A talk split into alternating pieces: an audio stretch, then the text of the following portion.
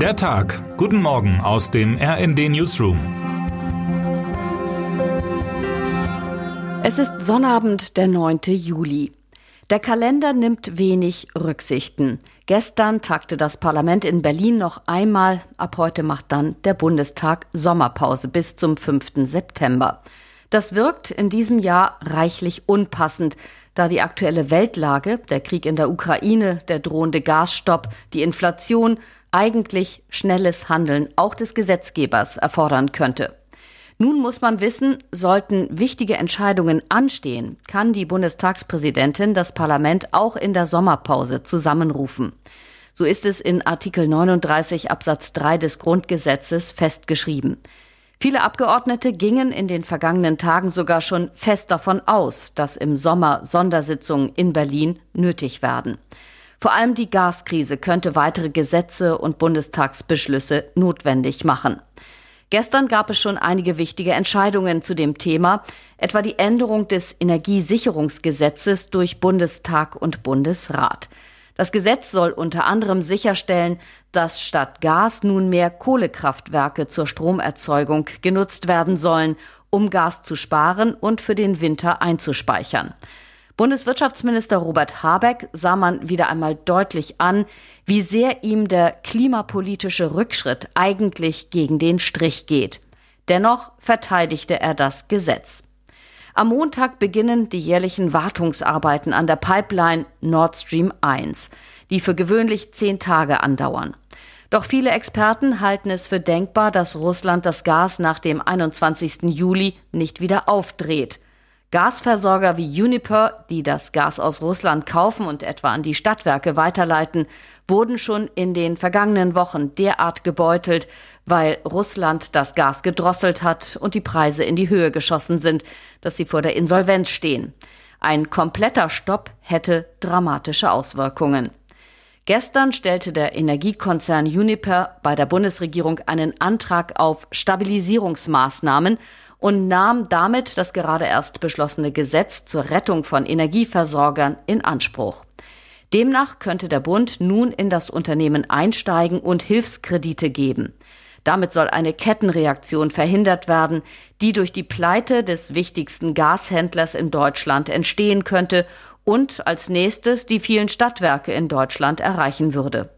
Das nun beschlossene Gesetz sieht zudem als Option ein Umlagesystem vor, damit Preissprünge beim Gas für Energieversorger gleichmäßiger an Kunden weitergegeben werden können, unabhängig von den einzelnen Verträgen. Außerdem kann die Bundesregierung Maßnahmen zum Energiesparen verordnen. RD-Vizechefredakteurin Eva Quadbeck sieht in den Gesetzesänderungen zur Energieversorgung einen dringend notwendigen Erfolg für die Ampelkoalition. Allerdings werde der Sommer den Regierungsfraktionen noch einiges abverlangen. Es gibt keinen Grund, heute schon einen Abgesang auf die Ampelregierung zu verfassen. Sie wird aber in dieser Krise über sich hinauswachsen müssen. Alle drei Parteien werden noch ideologischen und idealpolitischen Ballast abwerfen müssen, wie es die Grünen nun mit dem Hochfahren der Kohlekraftwerke getan haben. Diese Regierung wird die Krisen nur bewältigen können, wenn für alle Beteiligten gilt, erst das Land, dann die Partei, kommentiert Quadbeck. Und auch auf einer anderen Ebene hat das Parlament gestern die Weichen gestellt. Bundestag und Bundesrat stimmten mit großer Mehrheit dem Beitritt Finnlands und Schwedens zur NATO zu. Lediglich die Linke stimmte gegen die Aufnahme der skandinavischen Länder. Die Fraktionschefin Amira Mohammed Ali sprach im Vorfeld von einem dreckigen Deal der beiden Länder mit der Türkei.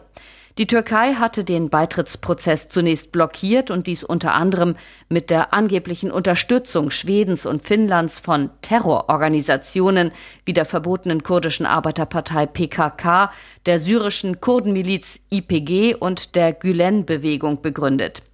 Erst als die Länder schriftlich zusicherten, auf mehrere Forderungen einzugehen, darunter die Auslieferung von Terrorverdächtigen an die Türkei, gab diese den Widerstand gegen den Beginn des Aufnahmeverfahrens auf. Termine des Tages. Palau. Außenministerin Annalena Baerbock besucht die Inselrepublik Palau im Pazifischen Ozean. Im Mittelpunkt der Gespräche stehen die Auswirkungen der Klimakrise. Als Inselstaat ist Palau besonders vom Klimawandel betroffen.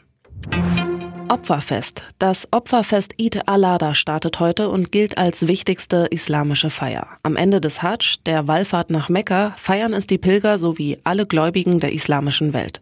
Am ersten Tag des Fests versammeln sich die Gläubigen in den Moscheen, wo ein besonderes Festgebet abgehalten wird. Beliebtes Opfertier für die rituelle Schlachtung ist das Schaf. Ein Teil des Fleisches wird an bedürftige Muslime verteilt. Wer heute wichtig wird.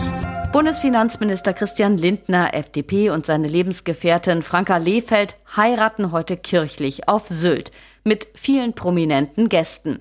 Am Donnerstag hatten sie sich bereits vor dem Standesbeamten das Ja-Wort gegeben.